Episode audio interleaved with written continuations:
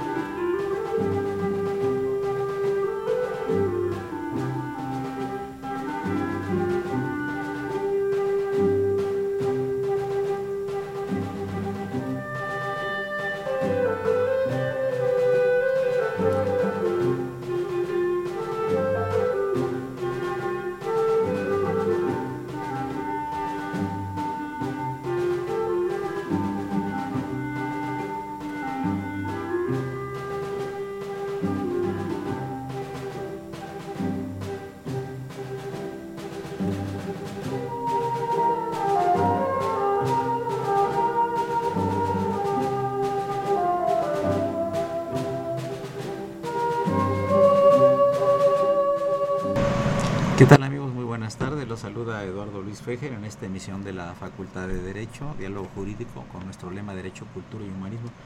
Pues dos personalidades invitadas aquí en el, en el estudio, dos uh, panelistas.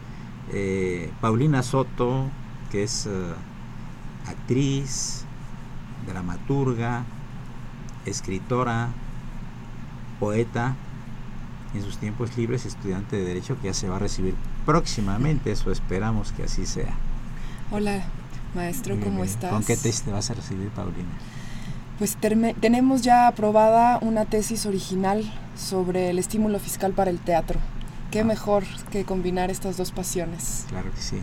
Y un querido amigo, un muy distinguido jurista, un gran político, honesto, vertical, con una trayectoria que se le reconoce dentro y fuera de su estado, el estado de Chiapas, que es José Antonio Cueto Citalán, que presenta un libro que se llama Soy ganador y para qué.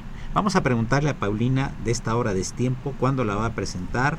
El autor es Daniel de la O, le dirige Julián Carrillo, Juan Carrillo, perdón, y la compañía se llama Cuernos de Arena.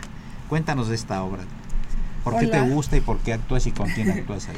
Antes que nada, un saludo a todo tu auditorio. Gracias por invitarme una vez más aquí a tu espacio. Nos encanta venir a compartir contigo un poco de arte y un poco de cultura. Destiempo, Luis, es, eh, es una obra generada del corazón, generada de, esta, de este deseo in-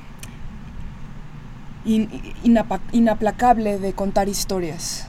Eh, yo y Horacio Lazo nos juntamos para formar la compañía de teatro Cuernos de Arena y con esta intención de contar una historia convocamos a Daniel de la que es nuestro dramaturgo.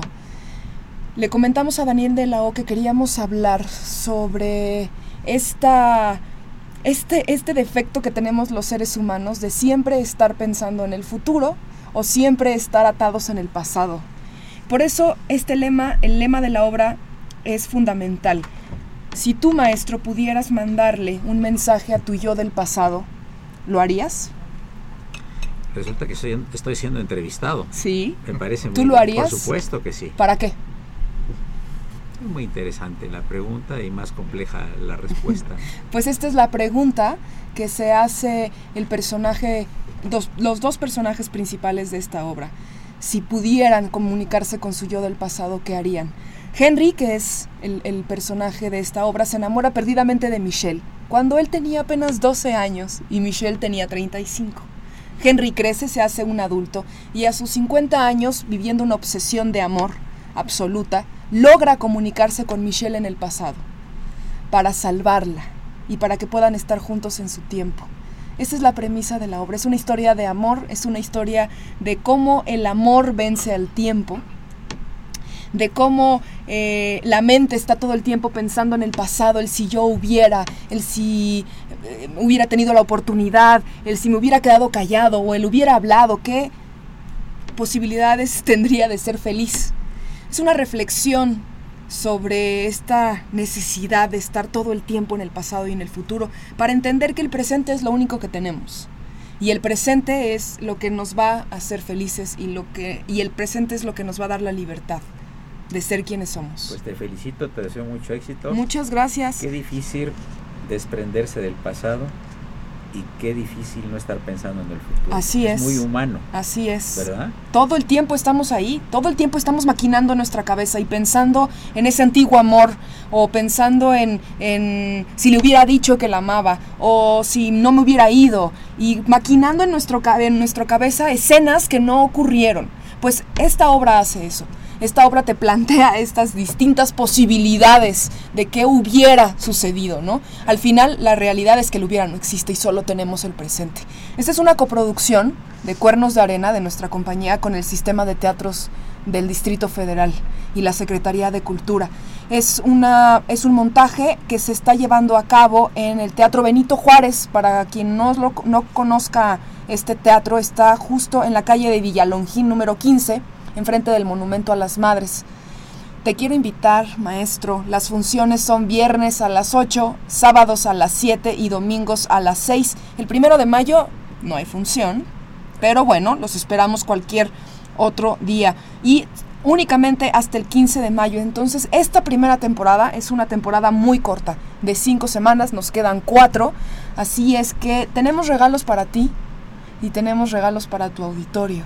A ver, dilos. Tenemos eh, pases dobles para el próximo fin de semana. Tenemos dos pases dobles para el sábado a las 19 horas y dos pases dobles para el domingo a las 18 horas. Aquellos que hablen a los teléfonos en cabina que me estás indicando es el 55 36 89 89. Lo único que tienen que hacer es hablar y van a poder tener dos boletos gratis. ¿Cuántos boletos vas a regalar? Vamos a regalar cuatro boletos para el sábado, o sea, dos pases dobles para el sábado a las 19 horas, para este sábado y dos pases dobles para este domingo a las 18 horas, para que vengan a ver la obra de teatro Destiempo, escrita por Daniel de la O y dirigida por Juan Carrillo, que es ahorita una promesa joven de la dirección eh, nacional. Acaba de ganar un premio en un premio internacional de teatro. Es un festival muy importante que se llama Almagrof en España y él ganó el primer lugar internacional con una adaptación de Macbeth que se llama Mendoza y es una adaptación de Macbeth al México revolucionario. Entonces escogimos a este director por su lenguaje, por su discurso, por su capacidad de plantear ideas y eh, estéticas en escena y lo logra maravillosamente. muchas gracias, muchas felicidades. Gracias. También se encuentra en cabina eh, el maestro José Antonio Cuetos y Talán con un libro autobiográfico muy voluminoso en el que aparecen en la portada el presidente López Mateos y el propio Antonio Cuetos y Talán. Eh, a mí el título me desconcierta mucho porque dice, soy ganador y para qué. Por favor, Antonio, bienvenido a los micrófonos de Radio UNAM y de tu facultad. Muchas gracias, querido maestro. Pues en primer lugar, muchas gracias por, por invitarme.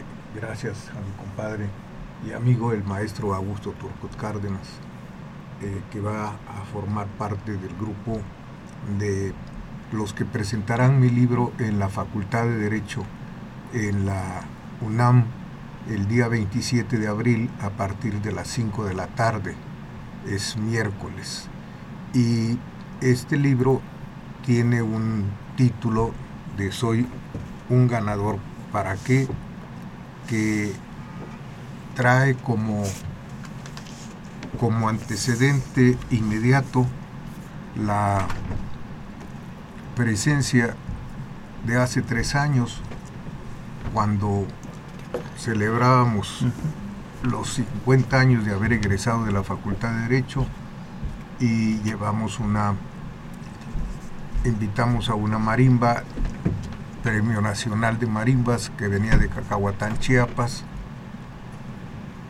y en el momento en que estamos en la ceremonia aparece una joven que me dice que yo la había ayudado a ingresar a la Facultad de Derecho, que tenía problemas seis años atrás porque no hablaba bien el español y ahora ya habla perfectamente bien el español, el inglés y está aprendiendo otros idiomas. Ella va a ser una de las que presentará el libro también en la Facultad de Derecho el próximo 27 de abril.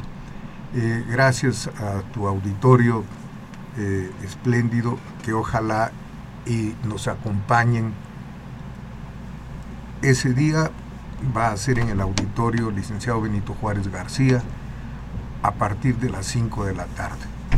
Eh, como chiapaneco, orgullosamente tapachulteco, va a estar una marimba famosa que se llama La Corona de Tapachula.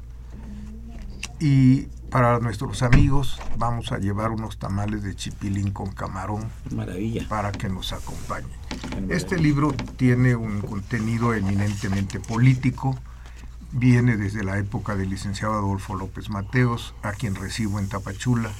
Pronuncio mi primer discurso a nivel nacional y en la contraportada viene donde estoy cargando el féretro de don Adolfo López Mateos cuando fallece, hombre a quien admiro y quiero desde siempre porque defendió la soberanía nacional en momentos muy difíciles para nuestro país.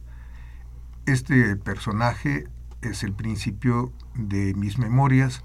Después entraba un grupo de políticos que les conocen como el Grupo Atlacomulco del Estado de México, empezando por Juan Monroy Pérez, el maestro, el profesor Carlos Jan González, el licenciado Arturo Montiel Rojas, el licenciado Enrique Peña Nieto, actual presidente de México, y también está presente don Fernando Gutiérrez Barrios, Dante Delgado Ranauro en Veracruz, y de ahí a gobernación, y eh, viene como consecuencia de mi participación en las elecciones del ayuntamiento, de los ayuntamientos de Veracruz, entramos a la calificación de la elección del presidente Carlos Salinas de Gortari. Esto es eh, historia, eh, está documentada con fotografías en mi libro. Hay una fotografía simpática con el presidente Luis Echeverría Álvarez y otras fotografías más, eh, recuerdos de nuestra generación en donde aparece el maestro Eduardo Luis Fejer en una de las fotografías de la generación 59 de abogados. Y hay algo muy importante también, eh, estuve como diputado federal suplente en la zona rosa y conocí a muchos artistas, entre ellos a, Martín Urieta, a doña Amparo Montes, con quien cultivé una gran amistad y que llevé sus cenizas a depositarlas al Océano Pacífico enfrente de nuestro pueblo de Tapachula, Chiapas, cuando ella lamentablemente fallece. Este libro también tiene una serie de reflexiones de cómo se ganan las elecciones en México en mi época, porque nos colgaban una serie de, de este, sobrenombres a mi compadre, el doctor Luis del Toro Calero, y a mí. Y ahí explico cómo era que operábamos nosotros en la Secretaría de Acción Electoral del Comité Ejecutivo Nacional del PRI para ganar las elecciones.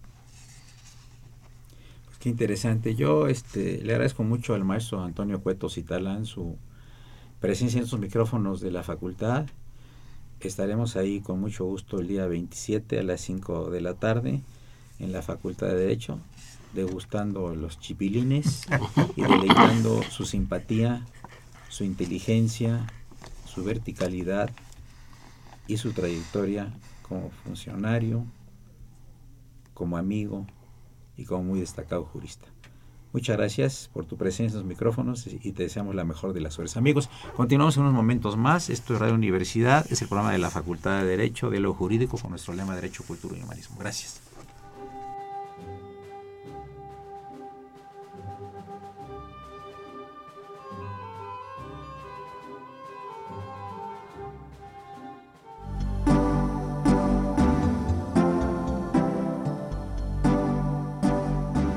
Está usted escuchando Diálogo Jurídico, Derecho, Cultura y Humanismo.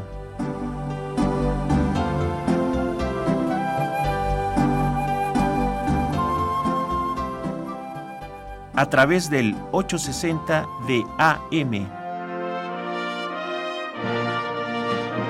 El alma mater del cuadrante.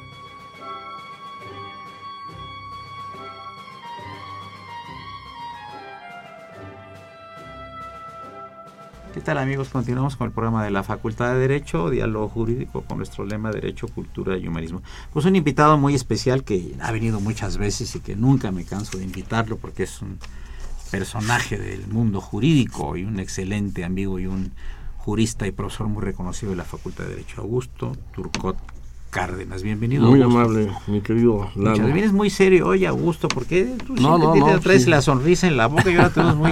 ¿Será porque te pusieron el bolero de Raquel o me dijiste no, de Rabel, verdad? De Rabel, ¿Eh? claro. Está bonito, ¿verdad? Muy bonito, muy bonito. Me recuerda a un maestro de la facultad, pero esa es una anécdota aparte. Esa es aparte, ¿verdad? Nos acompaña también Miguel Ángel Kio, que es... Eh, eh, alumno destacado de la Facultad de Derecho, ya próximo a terminar en un par de semestres su, su carrera, al que está convenciendo el maestro Turcot de que en lugar de que haga una tesis sobre el mundo ambiental, que lo haga mejor sobre derecho civil, pero en fin, a ver quién gana de los dos. No, y también hay una coyuntura en derecho civil que se puede aplicar oh, al, medio Dice el joven Kio que lo va a pensar aquí. Y saludamos también aquí en los micrófonos de Radio UNAM a, a Pedro Miguel. ¿Es Pedro Miguel?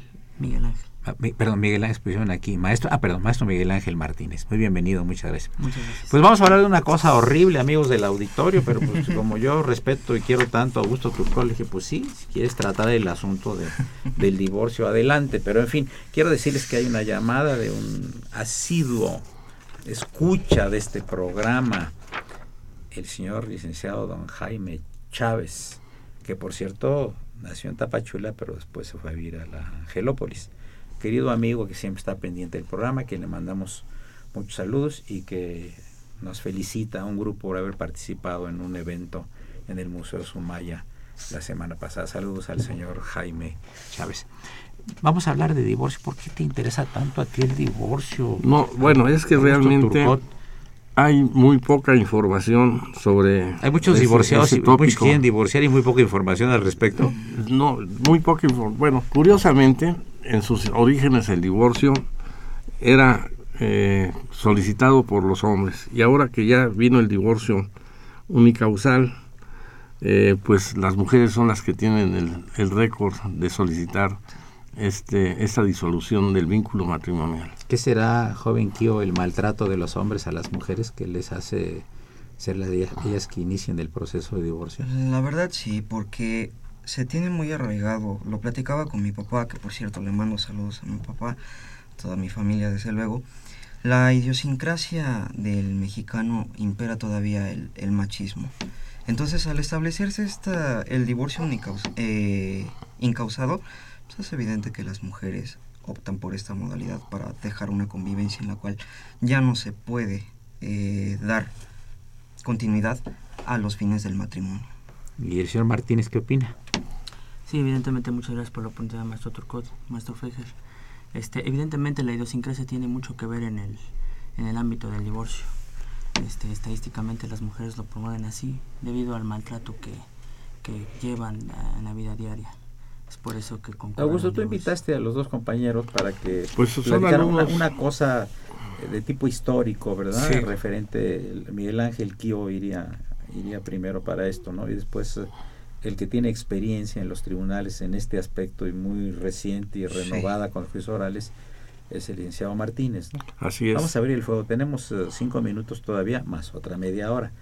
Los dos son buenos alumnos míos. el licenciado Martínez fue mi, fue mi tesista, eh, fui presidente de su sínodo y pues se ha dedicado al litigio con bastante éxito y por eso me permití invitarlo. Y aquí pues también ha sido mi alumno en las tres materias que yo imparto, con muy buenos este, resultados.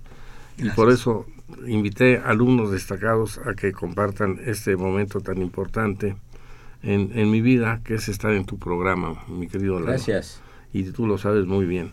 Y por esa razón les pedí que ellos prepararan una parte introductoria de los antecedentes del divorcio y al, aquí a Miguel Ángel Martínez le pedí que también hiciera una, una referencia con motivo de las últimas eh, reformas que ha habido en materia procesal sobre el juicio de divorcio eh, manejado oralmente, que cambia muchísimo el aspecto que se tenía del divorcio unicausal o anticausal y que ahora cambia totalmente esa, esa situación. Por eso me permití invitarlos, pues para que tu público y el público en general esté enterado de cómo se maneja esta situación en la actualidad. Bueno, pues dada la introducción realizada por el maestro Augusto Turcot, a quien agradezco la invitación, al maestro Fejer desde luego por estar aquí en su programa, licenciado Pedro Miguel, muchísimas gracias, gran plática la verdad que tuvimos. Eh, nuestros radioescuchas, familiares, familia, amigos, muchas gracias por escucharme, reciban un fuerte abrazo.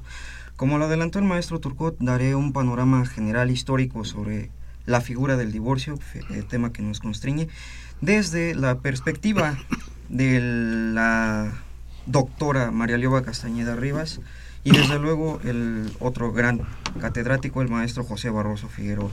Ambos realizaron una cronología por lo que respecta a este tema y bueno, lo daré de manera muy general.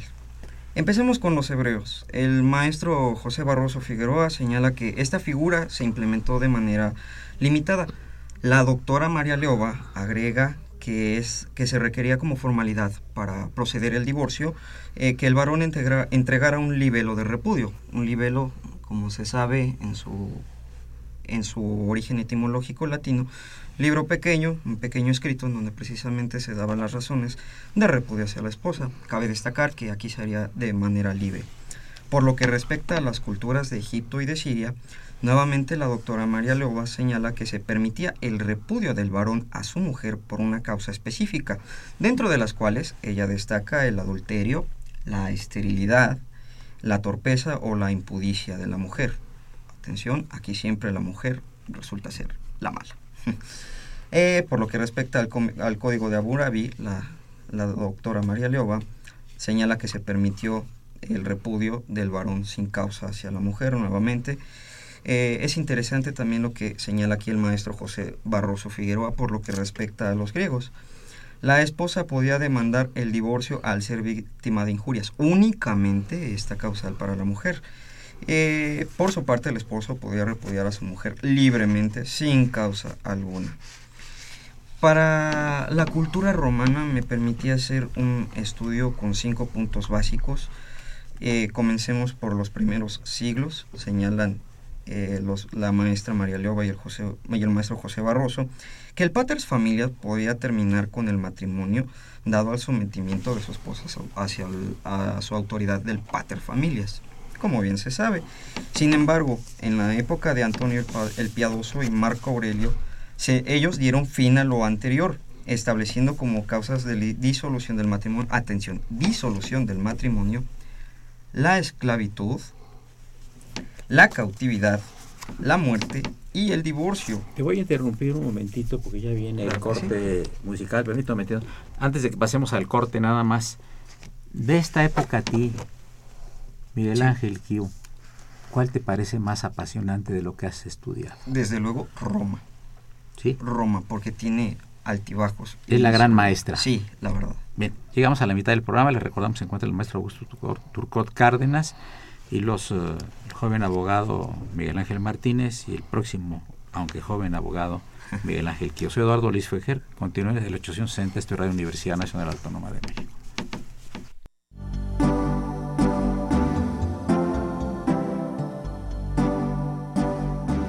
Está usted escuchando Diálogo Jurídico, Derecho, Cultura y Humanismo.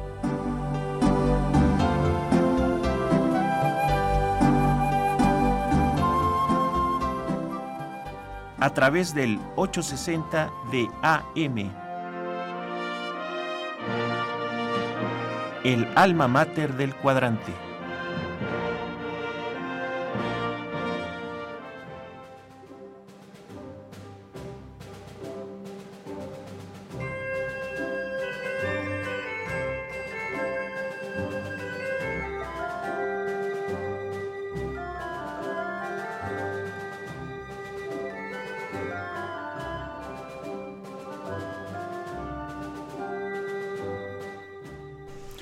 Miguel Ángel Martínez, tu experiencia en, los divorcios incausados o express y el cambio que ha habido ahorita con relación a los juicios orales, ¿cuál es la diferencia? Antes una dama, por ejemplo, que se sentía molesta con el marido, se presentaba con el juez, le decía, me quiero divorciar el fenómeno de tal, aquí está la plantilla de gastos, quiero que mi marido me deje esto, esto, que me ayuden tanto, tal, tal, tal, tal, el juez lo recibe, se, hace después alguna junta, se llega a algún acuerdo y demás.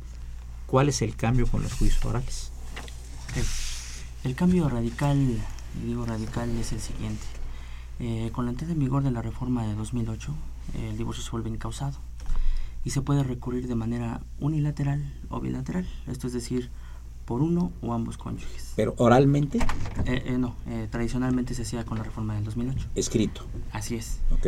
Con la reforma implementada en, en octubre del año 2015 pasado, este, eh, la recurrencia al juicio de divorcio de manera bilateral se vuelve eh, en un tribunal de proceso oral. Esto quiere decir que cuando uno lo concurre de manera unilateral, se sigue llevando en un juzgado tradicional. Hoy en día, de manera eh, bilateral, cuando concurren ambos cónyuges, ya no se lleva este, el procedimiento ante el tribunal tradicional. Esto quiere decir que se va al tribunal de, proceso oral en, materia familiar. Y en cuestión de rapidez, ¿cuál es más rápido de los dos? Eh, o sigue siendo más rápido el, el, este en oral, oral familiar. Sí. Sí, porque hay una hay un acuerdo ya pactado, este obviamente en un convenio que firman ya eh, anteriormente los cónyuges que recurren y pues ya no hay ninguna desavenencia, ya van completamente este, eh, acordada la, pensión, la guardia y custodia, y etcétera. Eh, digamos, es una formalidad de trámite para darle agilidad. Aquí hay tres preguntas para el maestro Durcot. ¿Estás dispuesto a contestarlas? Claro. Ah, qué bueno. Dice, ¿puede definir qué es el divorcio express? No, no, no, no, no hay divorcio express, ah, ah, es incausado. con que eh, y que de que una sola parte lo puede, una sola persona lo puede, lo puede solicitar. Una sola persona puede solicitar. que hace la señora, o sea, ¿qué es el divorcio incausado? Así es. no hay causa. el término express, ¿por qué no te gusta? Bueno, es populista y no existe en la ley. Simplemente es incausado, exactamente. Es un, modismo, es una cosa coloquial. La gente se me divorcio express, tomo el express a Tacuba, tomo el express a.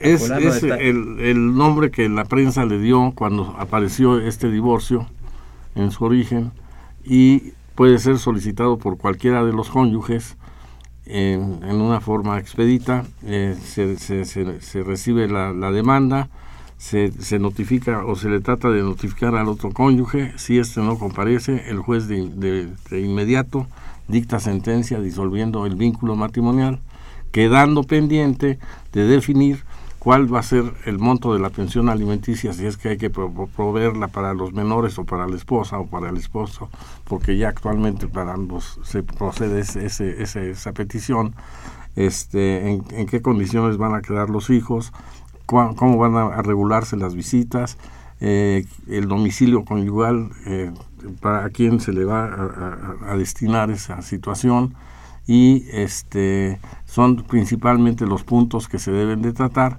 y pues también que la mujer no se encuentre en estado de gravidez que también es importante en una situación de esta naturaleza. Sí, esta fue pregunta de la señora Reina Barajas de Anzures. Este, otra pregunta para el maestro de parte de la señora Gloria del Carmen de Catepec. ¿Hasta qué punto el juzgador debe salvar el matrimonio durante el proceso de divorcio? Bueno, yo siempre he considerado, y, en mi práctica profesional cuando eh, manejé este tipo de negocios, siempre consideré y lo manejé mucho, mucho, mucho, eh, el que los cónyuges eh, vinieran, vieran cuáles eran las causas y realmente eran determinantes para disolver el vínculo matrimonial.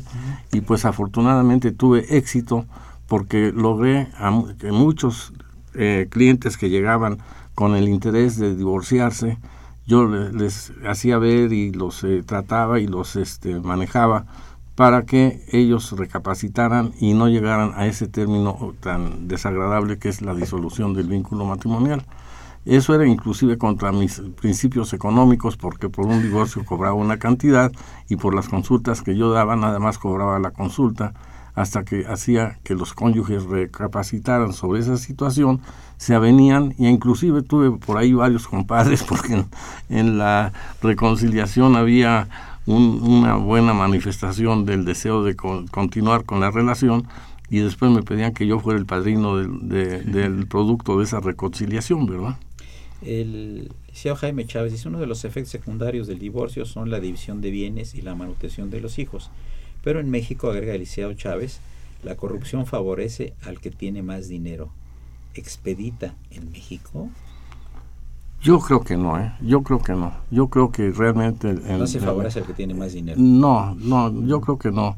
Porque al final de cuentas eh, el juez tiene que determinar eh, con apego a la ley eh, cuál va a ser la situación en, en, relación a los bienes. ¿no? Ahora, existe también una, un, una, un punto muy importante que cuando los cónyuges, cuando existe el matrimonio en sociedad conyugal y se disuelve el, el, el, vínculo matrimonial, la mujer tiene derecho hasta de un 50% de los bienes cuando se casaron bajo el régimen de sociedad conyugal.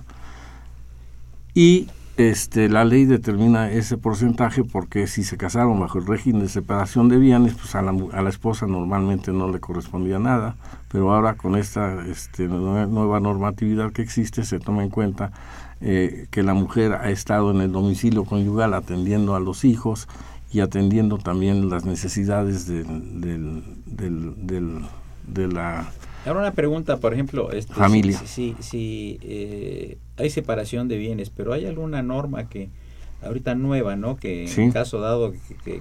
Que, tiene la mujer derecho hasta el 50% con De lo que se haya hecho a partir de... De, la, de que se, se creó el, el, se, se, generó el matrimonio. Entonces ya no hay separación de... ya no hay este sociedad conyugal. No, sí, sí, sí, sigue habiendo la sociedad pero la separación de bienes ya no tiene efecto entonces. Ya no tendría efecto, pero también existen las capitulaciones matrimoniales en las cuales se puede establecer cómo se van a, liquidar la sociedad conyugal en un momento determinado. Lamentablemente las capitulaciones matrimoniales pues nada más están escritas en el Código Civil porque no se practican, no se llevan a la, a la práctica. Yo por lo menos a mis alumnos en el curso de Derecho de Familia les dejo como una de las tareas que tienen que realizar que elaboren un acuerdo a través de las capitulaciones matrimoniales para que se enteren en qué consiste este, este tema.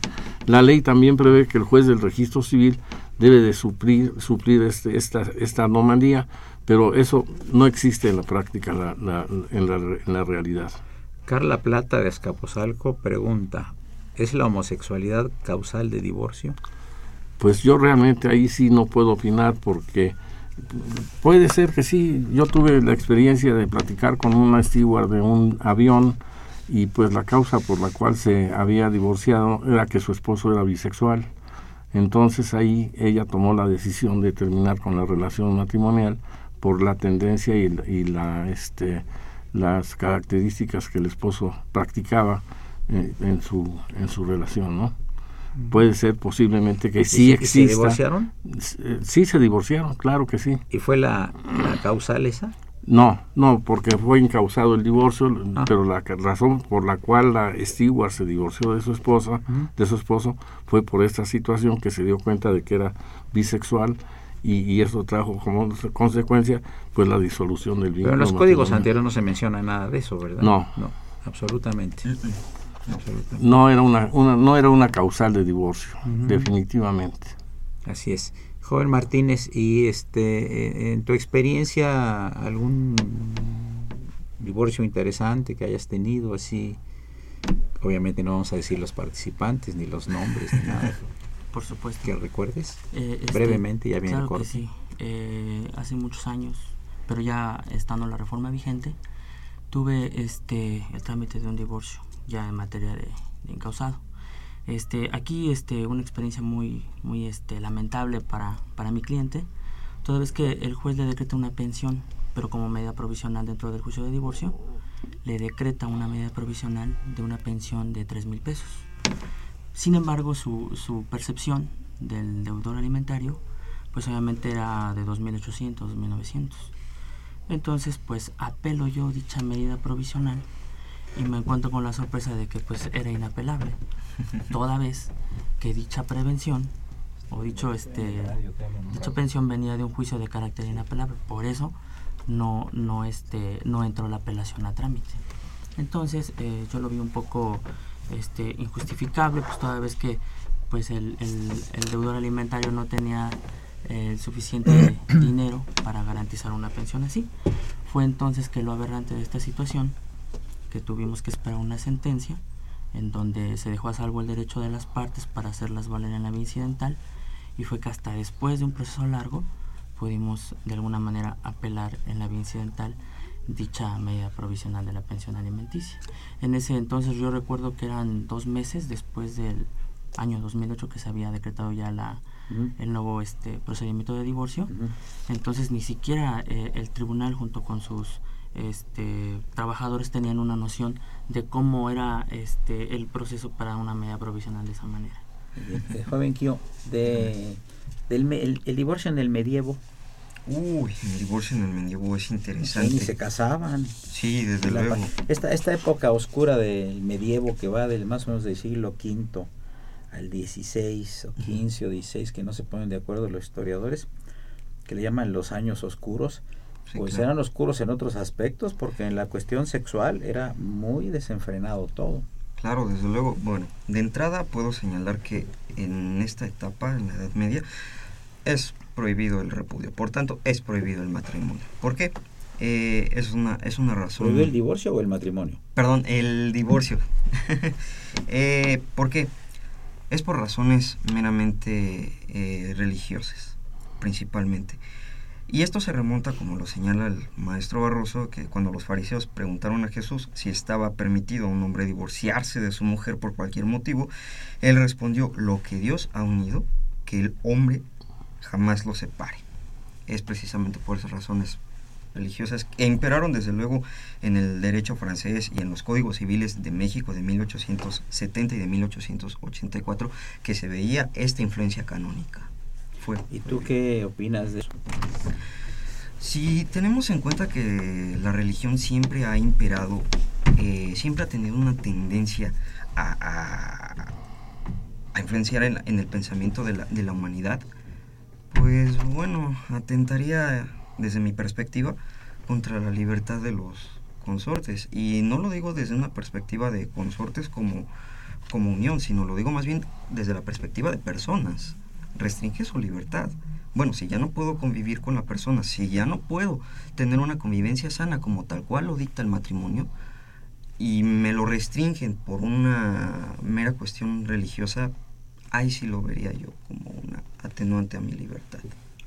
Amigos, llegamos a la parte eh, ya previa al final del programa y aquí hay una pregunta para el maestro Turcot que nos la va a contestar después del programa, pero que se la voy a hacer ahorita. Manuel Pisano Damián. ¿Qué ventajas ofrece el juicio oral y qué beneficios tiene para las partes dentro del proceso. Lo platicamos pues del, de este corte musical a cargo del padre Cronos, que por cierto hoy no le hemos pedido su renuncia con carácter revocable como todos los, todos los lunes, porque trajo buena música hoy. Adelante.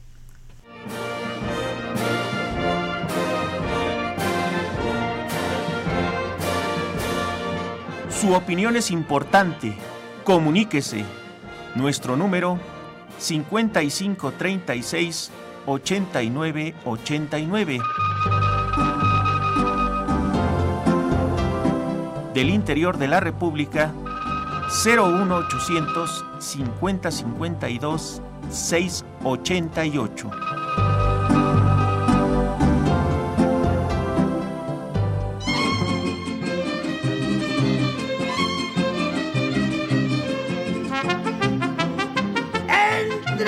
Zapateado! ¿eh?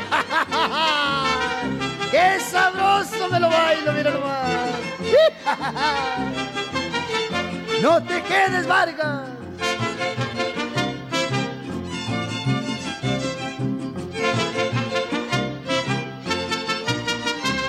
Dices que me estoy muriendo porque no te puedo ver. Ya te estás hasta creyendo dueña ser de mi querer. Vale más pájaro en mano que ver un ciento volar. No te hagas más ilusiones, primero me has de agarrar. Vale más pájaro en mano que ver un ciento volar. No te hagas más ilusiones, primero me has de agarrar. ¡No mentira! ¡Entra!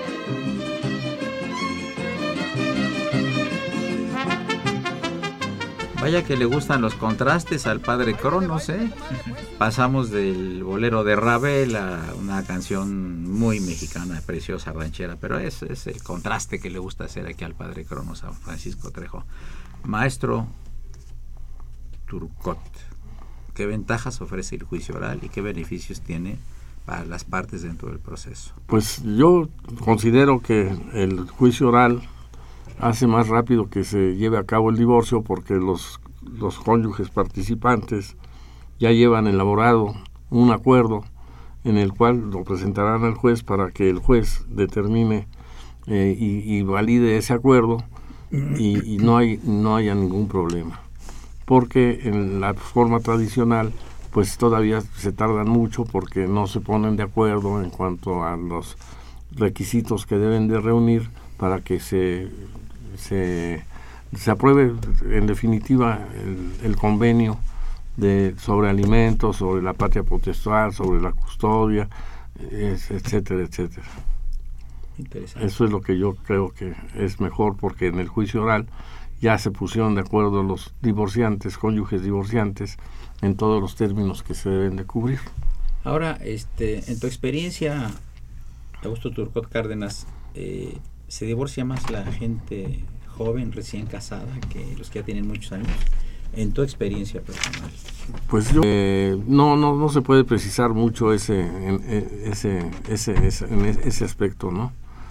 Porque, este... En tu experiencia personal, cuando tenías tu despacho, pues no, se divorciaban gente ya que tenían cierto tiempo de haber Hasta de 30 o 40 años de No, no, no, no, no de tantos. normalmente, ¿eh? sí, no, sí, normalmente. Bueno, es que también ahí se presenta un problema muy especial que desafortunadamente este no se no se contempla ni se maneja como es el, el estado anímico de la mujer cuando llega a la menopausia que no, no, lo, no lo consideran y no, no piensan que la menopausia es una enfermedad que debe de tratarse y la mujer pues sufre realmente un desequilibrio emocional por todos los problemas de carácter este eh, emocional y este glandular que se presenta y todo eso y no se atiende en la forma que debe de atenderse y viene la desaveniencia y viene como consecuencia la disolución del vínculo matrimonial. Y, en el hombre no es muy muy frecuente en cuanto a la andropausia porque este pues se, se, se, tolera yo creo un poco más y no es tan grave como sucede en la mujer con la menopausia. Imagínate aquí, ¿qué edad tienes tú, joven Kio? 21. 21 ya está hablando aquí de, ya, está afirmando de la menopausia, de la andropausia. A ver qué opinas tú de eso, lo que dice el maestro. ¿Realmente es una enfermedad la menopausia? Uy, enfermedad, no lo diría como enfermedad. Yo me quedo con el concepto de desequilibrio emocional tanto la menopausia y la andropausia. Me quedo Derivado de un problema físico. Bueno, yo le doy el, el, calificativo de enfermedad porque mi padre, que era médico, así, la consideraba. y por esa razón este, le doy ese, ese calificativo. ¿no? Eh, las hormonas este, disminuyen en la mujer y eso viene trae un desequilibrio y pues trae muchas consecuencias que no se manejan adecuadamente. Claro, sí, sí, sí. sí. ¿Qué más eh, tendrías como corolario de este programa, mi querido Augusto Turcot? Bueno, pues desde luego creo que es un excelente programa porque el trato y el manejo que tú le das. No, no, me refiero al tema. Ah, al, tema, al, tema del divorcio. Al, que hace las preguntas aquí, se queda fuera del programa. Bueno, creo que es un, muy importante y muy interesante que las personas estén enteradas de cómo este, se está llevando a cabo en la actualidad en el Distrito Federal el divorcio. Ciudad de México. En la ciudad, ciudad de México, exactamente. sí, sí, sí, sí. En la Ciudad de México, cómo se maneja este, este tipo. Y sobre todo también porque desafortunadamente hay muchos vivales que sorprenden a la gente y eh, este y no terminan los, los trámites que se deben de terminar para que el, el quede realmente este bien resuelta la, la, la, separación de los cónyuges por la disolución del matrimonio. Esto quiere decir porque hay algunos eh, abogados o algunos vivales que con, con la sentencia que se dicta de inmediato, pues pretende que ya se acabó el procedimiento y no es cierto porque todavía hay muchas cosas que se tienen que, que resolver y por eso es importante que las personas estén enteradas muy bien ese, ese vínculo, ¿no? Martínez. Quisiera yo complementar una posición propia. Este, la tesis que yo realicé este, hace unos años, este, en, aquellos, en aquellas conclusiones de dicha tesis, pues yo concluyo que la reforma es, es inservible desde mi punto de vista. El hecho de que no haya eh, un cónyuge culpable nos, eh, nos deja en un estado de, de indefensión en base al interés público para determinar pues quién de los cónyuges no dio lugar a la, a la disolución del vínculo matrimonial y poder de alguna manera este, salvaguardar los derechos de los más desprotegidos de la familia, que serían los hijos. A ver. ¿Quién le dirigió la tesis? El, maestro Turcot. Esa es una afirmación fuerte la que acaba de hacer. Sí, sí lo, lo, sostuve en, en, la tesis. Concluyo con algunos artículos, algunas jurisprudencias que amablemente el doctor Augusto Turcot Cárdenas hizo el favor de, de dirigirme. Entre, entre esas otras conclusiones, pues obviamente eh, sostengo que no hay un debido proceso, toda vez que el divorcio ya es una mera solicitud, no hay carga procesal de, de notificar, de que esté en rebeldía, de que pueda el, el demandado en este caso contestarla y, de alguna manera imponerse de la carga procesal de eh, eh, admitir o ofrecer pruebas. ¿Qué opina el señor Kio? Bueno, mi corolario me parece que va a ir algo más allá de lo jurídico me atrevo a decir metajurídico, me voy con respecto a lo que no regula el derecho.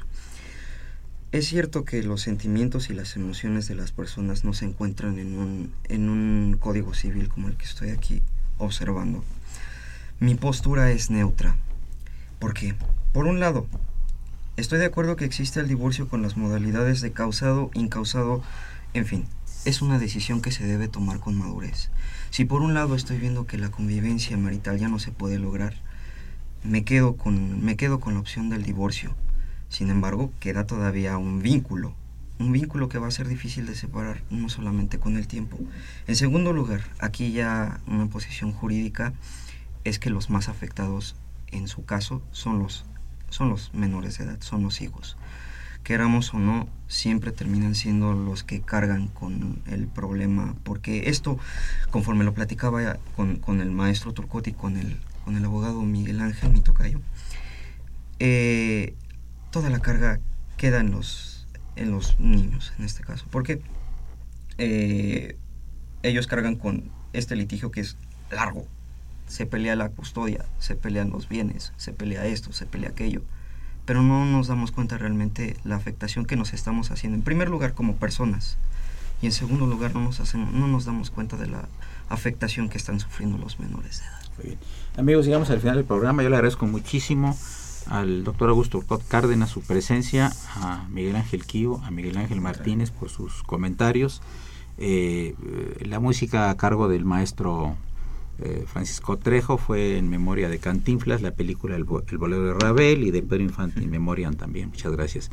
Por supuesto, una operación de Socorro Montes, a quien saludamos con el afecto de siempre. La imagen siempre grata del padre Cronos, Doméstico Trejo y asistente de producción Raúl Romero, el niño de la radio. Soy Eduardo Luis Fejer, es el 860. Esto es la Universidad, Radio Universidad Nacional Autónoma de México. Mejor de las tardes. Muchas gracias.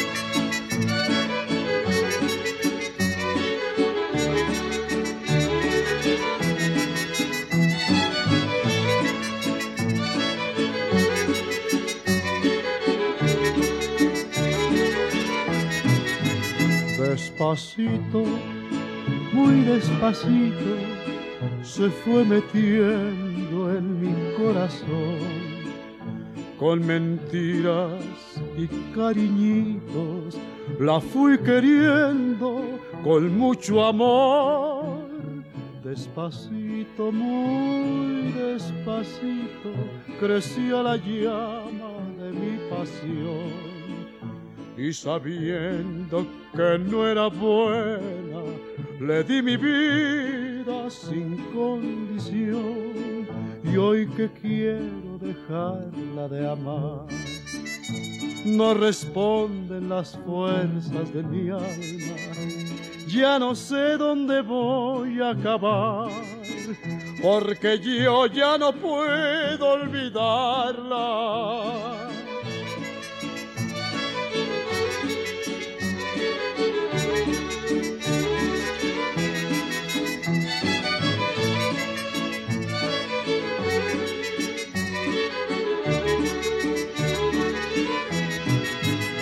Despacito, muy despacito, me dijo cosas que nunca oí. Me enseñó lo que tantas veces con otros labios no comprendí.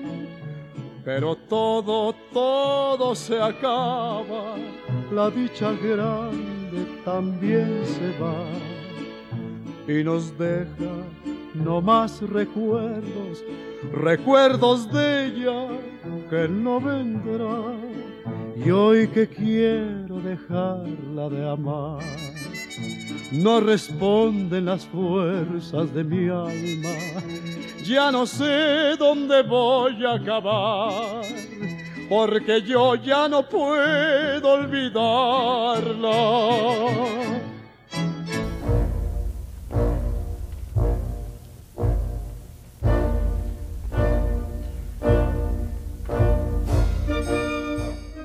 Diálogo Jurídico fue una coproducción de Radio UNAM y la Facultad de Derecho.